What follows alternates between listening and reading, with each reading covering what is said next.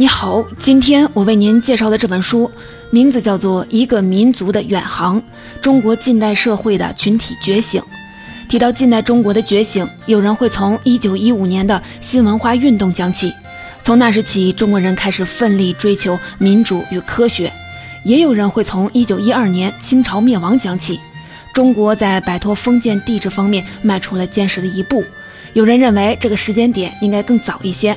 一九零五年废除科举制，标志着中国与传统教育及人才选拔制度决裂，普遍的现代教育成为了可能。还有人觉得，一八九五年甲午战争后，一千三百多名举人上书反对签署《马关条约》，这个事件更重要，这是近代中国群体政治运动的开端。今天为您介绍的这本《一个民族的远航》是历史纪实作家关河五十周的最新作品。作者认为，近代中国觉醒的起始点还可以向更早追溯。如果将近代中国人的群体觉醒过程看作是在现代文明的大洋里探索远航。那么，骇浪当中最早的远航者，或许是一位广东香山人，他叫荣闳。十九世纪四十年代，他成为了中国近代史上第一代赴美留学生。回国后，经历了太平天国运动、甲午战争、洋务运动、百日维新、辛亥革命等等重大事件。荣闳之所以有这样的地位，不在于他是中国留学生之父，也不在于他亲身经历了近代中国的历次重大事件。人们对他念念不忘，关键在于他清醒地认识到科教兴国、教育救国的重要性，并首倡、策划、促成和组织了近代中国第一代公费留学生的派遣，将近代中国精神觉醒的浪潮推动了下去。那一代留学生前后只有一百多人，出洋留学时平均年龄约为十二岁，但日后几乎个个成才。其中就包括中国铁路之父詹天佑、中华民国第一任总理外交官唐绍仪，还有在甲午海战中与日军拼死交战的年轻将领们。他们都延续着荣闳开启的民族远航，在中国近代化的各个领域拓荒探索。大幕拉开，我们跟随作者一起回到那段波澜壮阔的岁月里。第一幕的故事将从十九世纪四十年代讲起，登场的是中国留学生之父荣闳，他为什么远渡重洋前往美国呢？第二幕的故事发生在三十年后的十九世纪七十年代，詹天佑、唐绍仪等留美幼童将悉数上场，他们为何能出国留学？为什么这些留学生的成才率那么高呢？既然效果不错，为什么留美幼童的项目仅仅持续了四期呢？首先，让我们回到1847年，容闳乘船前往美国求学的这一年。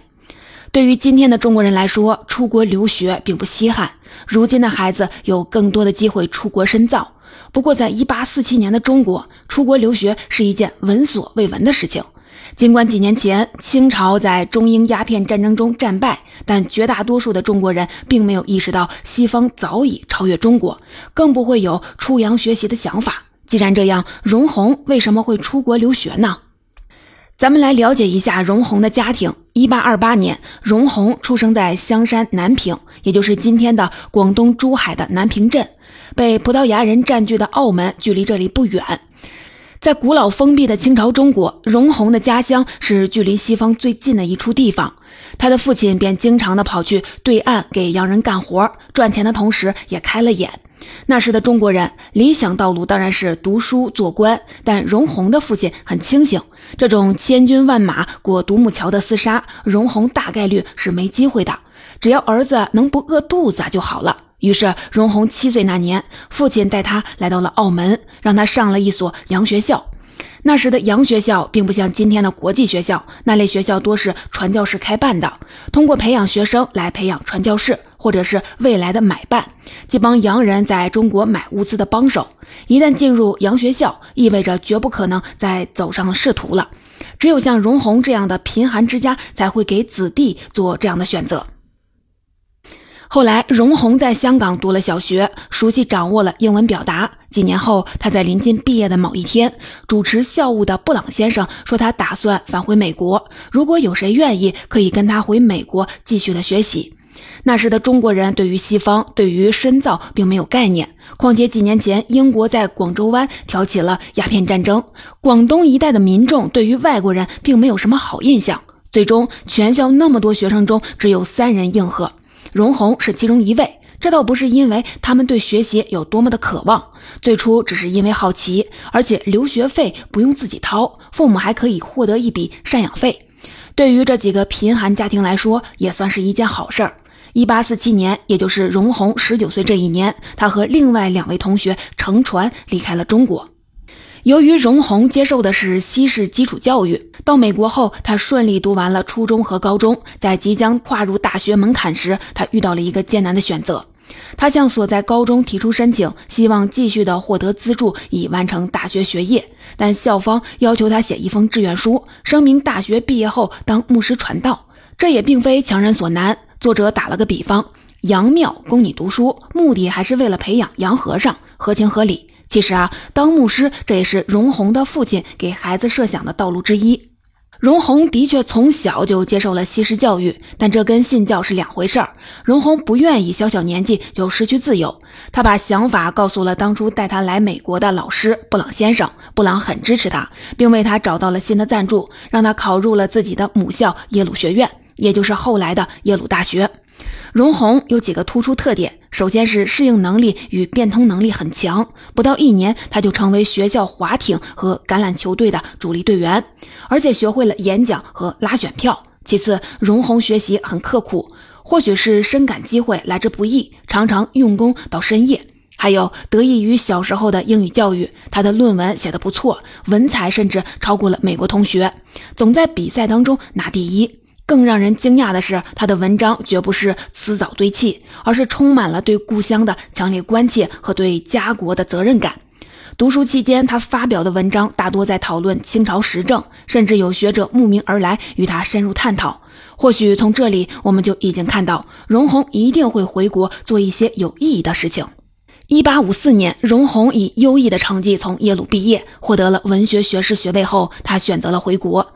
八年前，一同前往美国的还有两位同学，一位叫黄宽，后来转去英国爱丁堡大学学习医学，并获得了医学博士学位；另一位叫黄胜，在他们赶到美国求学的第二年，就因为水土不服而早早返回中国了。回国这一年，荣宏刚刚二十六岁，他的手里有一张耶鲁的文学学士的学位证书。另外，八年的美国生活让他认识到当时清朝和西方的巨大差距。他意识到应该让更多的中国孩子走出国门，把新鲜的空气带回陈旧的清朝。但我们想啊，当时的清朝能给他这样的机会吗？人们对西方很陌生，荣宏的中国话也早已生疏。在人们的眼里，荣宏跟传教的牧师替洋人跑腿的买办没有什么两样。而且在那个时代，知识分子要想施展才华，需要进入官场。荣宏没有读私塾，没有走科举考试这条主流的通道，无奈之下，他只能主动上门找工作。他的第一份工作是给一位美国的传教士做秘书，听起来好像跟他改革的理想有点远，这算是一种迂回手段。这位传教士是美国驻华代公使，荣闳觉得他或许有机会通过这位代公使接触到大清的高官，然后进行改革。但他很快就失望了，代公使与公使只有一字之差，权力却差别巨大。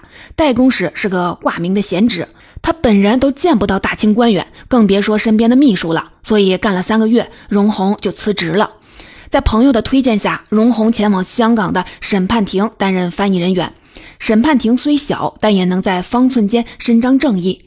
由于翻译人员不可能成为法庭主角，荣宏便动了心思，想当律师。但是当时香港法律界是英国人的码头，一个黄皮肤小伙子贸然闯入，立刻遭到英国人群起攻之。别说在法律界混，在香港岛他都混不下去了。荣宏被迫去了上海。在海关上班，做的还是翻译工作，工资不错。如果他能忍住不去抛头露面，不想着要变革社会，安安心心做翻译，日子啊会过得很滋润。但荣宏受不了海关职员和船商狼狈为奸、行贿受贿，便辞职了。一年不到，荣宏换了三份工作，且不说实现理想、改变社会，连填饱肚子都成了问题。但荣宏没有灰心。他开始反思，是不是自己的策略有误？之前都是给洋人打工，希望借洋人之手与社会产生间接关联。既然这条路行不通，在内地他能不能找到机会呢？这时，荣闳遇上了洪秀全组织的太平军。太平军把推翻清朝统治作为目标，给南方各地带来了很大的灾难。不过，他们对待有海外背景的人还不错。凑巧啊，凑巧啊，荣闳在太平军中遇上了熟人洪仁感。这位洪仁感原来是一个传教士，当初荣闳在香港做翻译工作时就认识了他。而且洪仁感是洪秀全的同族弟弟，所以在太平军中的地位很高。荣鸿预感到了大展拳脚的机会。尽管他不能给清朝办事儿，但太平军建立的太平天国所控制的地域也不小。如果能被赏识，他的梦想也可以实现。当着洪仁感的面，荣鸿提出了七条改革建议，其中涉及教育的就有四条。因为他自己的经历充分说明了教育能给一个人带来多大的变化。洪仁感很赞成他，但并没有采纳他的建议。其实，洪仁感早就在太平军中提出了系统的改革方案。那个方案要比荣鸿的建议更全面、更深入。可惜洪仁感看似高高在上，但太平军中却没有实权，改革方案落空了。尽管洪仁感力不从心，但仍然感动于荣鸿的一腔热血，特别为他封了爵位。但荣鸿要的可不是这些，他拜别了洪仁感，另寻机会去了。离开太平军的荣鸿颇为沮丧，他不得不暂时的放下了自己的教育理想，做点茶叶生意。就这样，几年过去了。正当生意做得火热时，荣鸿收到了一封信，信上提到曾国藩要见他。曾国藩是当时的两江总督，当权的大人物。荣鸿的心里犯嘀咕：是不是之前给太平军献策的事情被清军知道了，要诱骗自己过去惩处他？所以他并没有立刻的同意前往。但接下来他收到了多封朋友的信件，都是转达曾国藩的邀请，希望他放弃经商，去安庆拜访曾国藩，找机会为清朝效力。一八六四年的一天，荣鸿将信将疑赶到了安庆。赶来的第二天，曾国藩就接见了他。回国这么多年，荣鸿第一次距离实现理想这么近。他的心里一直都有个宏大的直柳计划，也就是把年轻人派往海外学习，然后回来改革社会。但经过前些年的失败，荣鸿已经不再急躁鲁莽。他从朋友那里了解到，曾国藩正琢磨着怎么搞洋务，于是荣鸿暂先的把留学生的计划放在一边，顺着曾国藩讨论洋务问题。他说：“我认为的确应该建工厂，不过不是生产各种器具产品的小工厂，而是一所可以制造各类机器的工厂，也就是母厂。”这样的远见立刻打动了曾国藩。曾国藩授予了他五品顶戴。委托他全权赴美国采购机器，中国近代史上著名的江南制造总局即将诞生，日后被人们称道为洋务运动也随之拉开了帷幕。荣鸿心中的留学计划暂时搁置了，何时才能实现呢？詹天佑、唐绍仪等等留美的幼童又是在什么情况下出现的呢？时间来到了一八七零年，这是荣鸿回国后的第十六年，也是他协助清朝官员搞洋务运动的第六年。在这几年里，他也曾多次的拜托清朝的高级官员，希望他们能奏请朝廷派遣留美学生，但始终没有答复。其实啊，不少官员很认同这件事儿，但此时已是晚清，他们被其他更为紧迫的问题搞得是焦头烂额，派遣留学生的要紧的程度实在是不高。不过啊，一八七零年发生的一件事儿，成了助推留美项目的临门一脚，这就是著名的天津教案。这是个震惊中外的事件。当时天津一带不少贫苦人家因无力养育子女，便将子女抛弃。法国天主教堂看到后就收养了他们。虽说最终会把孩子们培养成为天主教徒，但远好过于冻死饿死。不过当地的人们却认为天主教堂会抓了这些小孩挖眼抛心，教堂和民众间的冲突也就越来越多。这时啊，法国领事要求官府派兵镇压，遭到拒绝后，这位领事开枪打伤了官府人员，这直接引发了一场大祸。一些流民地痞趁乱杀害外国人，抢夺财物，事情越闹越大。法国等国的军舰纷纷集结到了天津一带。这时，清政府不得不派出名臣曾国藩等多位的朝廷大员前往调停，荣鸿作为翻译也随同前往。对于曾国藩等人来说，这是一件非常棘手的事儿。一方面要给列强有个交代，惩罚肇事者并赔偿损失；但另一方面，不明真相的当地百姓会认为清政府软弱无能，洋人撒野，曾国藩却吃里扒外当起了帮手。平心而论，曾国藩是个当时很出色的官员，无论是抵御太平天国，还是搞洋务，总是饱受赞誉。但天津教案却让他攒了一辈子的好名声毁于一旦了。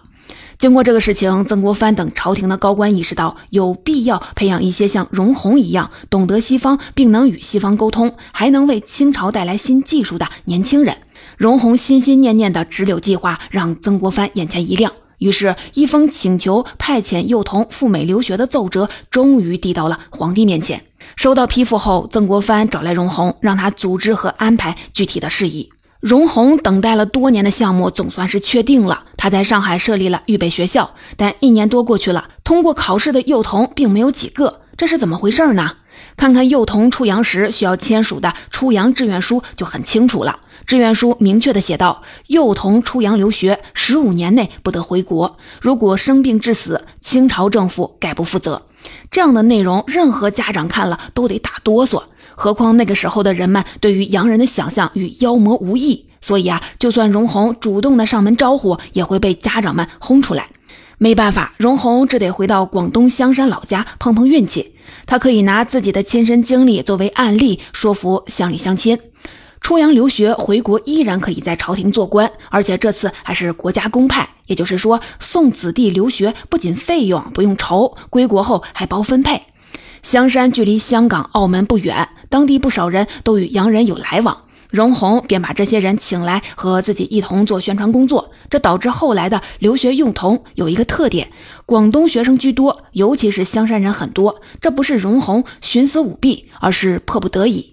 尽管招生很艰难，但荣闳并没有放低招录的标准，他要精心挑选最聪明、最有发展潜力的孩子，因为国家将在每个幼童的身上付出高额的代价。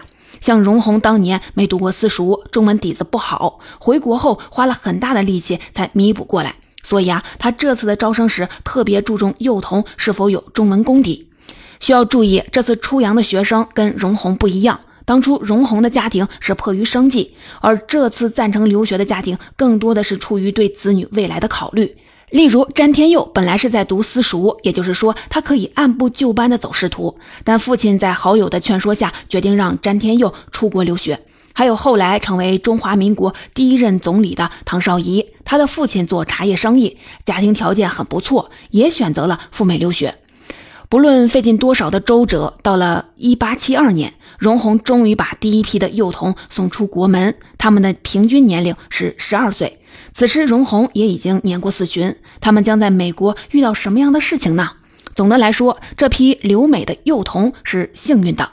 这时的美国正处于国力迅速上升时期，美国著名的作家马克·吐温就把19世纪70至90年代的美国历史称为是镀金时代。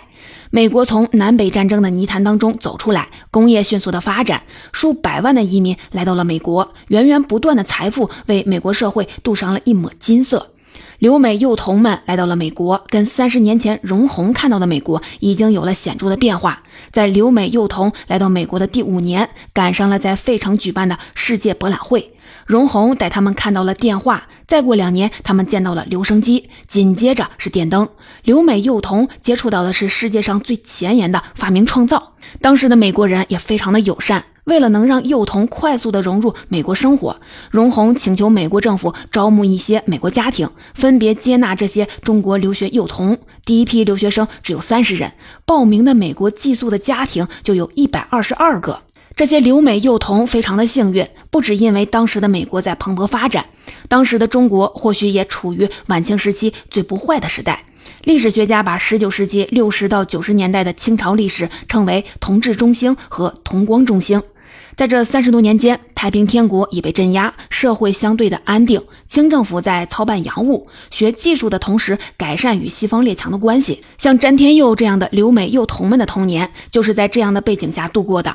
他们的文化优越感没有丧失，自信、开放，充满了生命力，因此很快融入了新环境。跑步、打猎、跳舞，样样都很出色。这样活泼开朗和充满奋斗精神的文明底色，也打破了美国人对古老中国的刻板印象。荣闳甚至请示清政府，应该出资在美国修建一座办公大楼，作为中国留学生在美洲新大陆扎根的标志，源源不断迎接留学生的到来。但非常的遗憾，留美幼童的项目只进行了四期，而且连这四期也都中途的流产了。这到底是为什么呢？可恨的一些清朝官员的内耗，留学生项目设有了一正一副两位监督。荣宏是副监督，他的权力小于正监督。第一任的正监督叫陈兰斌，原来在刑部任职，但干了二十年没有升职，到头来跟荣宏跑留学项目，所以这位老爷子对工作没有什么兴趣，不愿意担责任，也很保守。看到留美幼童打棒球、玩滑艇，就会骂他们不务正业。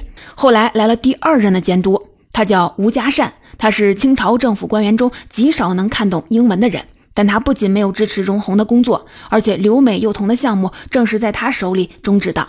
这位吴家善在国内跟曾国藩等人有矛盾，他把这种矛盾带到了留美幼童的工作当中。一到任，他就要求学生对他行叩拜大礼。学生们早已不习惯这种仪式，于是他便挨个的打学生的板子。下马威结束后，他又下令禁止学生做礼拜，禁止剪辫子，禁止穿西服，禁止谈恋爱，禁止组织棒球队。这样的强势压制引发了留美幼童的激烈反抗，他们不再听吴家善的话，有事儿都找副监督荣闳。这些孩子都是荣闳精挑细选出来的，他怎么受得了吴家善这么折腾？所以两人常常的吵架。荣闳之前跟曾国藩走得很近，这下吴家善把矛头。彻底的转向了荣闳的身上。他白天跟荣闳吵架，晚上就悄悄的给国内写信告状，各种的抹黑荣闳。国内与吴家善对接的是李鸿章。李鸿章是曾国藩的学生，很支持荣闳的工作，而且他对这些留美幼童寄予了厚望。这些人都是未来的助手，说不定还会接自己的班呢。接到了吴家善的告状信，李鸿章并没有采取什么动作。不过啊，不理会也不太合适，毕竟吴家善是项目正监督，所以李鸿章一方面强调要给留美幼童多灌输些“知乎者也”，不能忘本，同时也请吴家善多多包涵，不要因为私人的恩怨破坏大局。吴家善却不罢休，他写信联合朝中对李鸿章有意见的人制造舆论，说李鸿章负责的幼童的留学项目各种弊端，花了朝廷很多钱，却培养出了一帮数典忘祖的家伙，要求朝廷及时的止损，逼得李鸿章撤销了留学项目。到了一八八零年，清朝已经先后派出了四批的留学幼童，共一百二十名，其中有六十人考入大学，剩余的六十人也大多取得了中学的毕业文凭。这个时候撤回十分可惜，荣闳心急如焚，寻找美国朋友帮忙。其中有一位就是前面提到的马克吐温，他和几位有国际影响力的美国人一同给李鸿章写请愿书。美国总统格兰特得知消息后，更直接给李鸿章写了信。可惜事与愿违，消息传到吴家善那帮人的耳朵里，他们就更起劲儿了，借洋鬼子来吓人。这留学项目，咱是非得给他搅黄了不可。在吴家善那帮人的折腾下，荣闳等人拼尽心血推动的留美幼童项目，在第十年戛然而止。他带着一百多位学子凄然归国。荣闳已经在美国结婚，这件事儿让荣闳的妻子非常的担心荣闳的安危。荣闳回国不久，妻子就病倒了。本就遭受打击的荣闳急忙赶去美国，在见到妻子的时候，他已经不能说话了。不久后不幸离世。到这里，我们看到留美幼童的项目似乎是以失败告终的。但反过来看，这算得上是一次伟大的成功。在荣闳等人的努力下，古老的中国派遣年轻人了解西方世界，这为中国教育的近代化鸣响了前奏。尽管项目终止，但一百二十位留美幼童都已或多或少接受了现代教育，有两位甚至完成了大学学业，其中就包括我们熟悉的詹天佑。他们将在之后中国半个多世纪的历史当中发挥关键作用。在新兴产业界，除了著名的铁路工程师詹天佑外，还有中国电报事业的奠基人唐元战，他是中华民国第一任电报总局局长。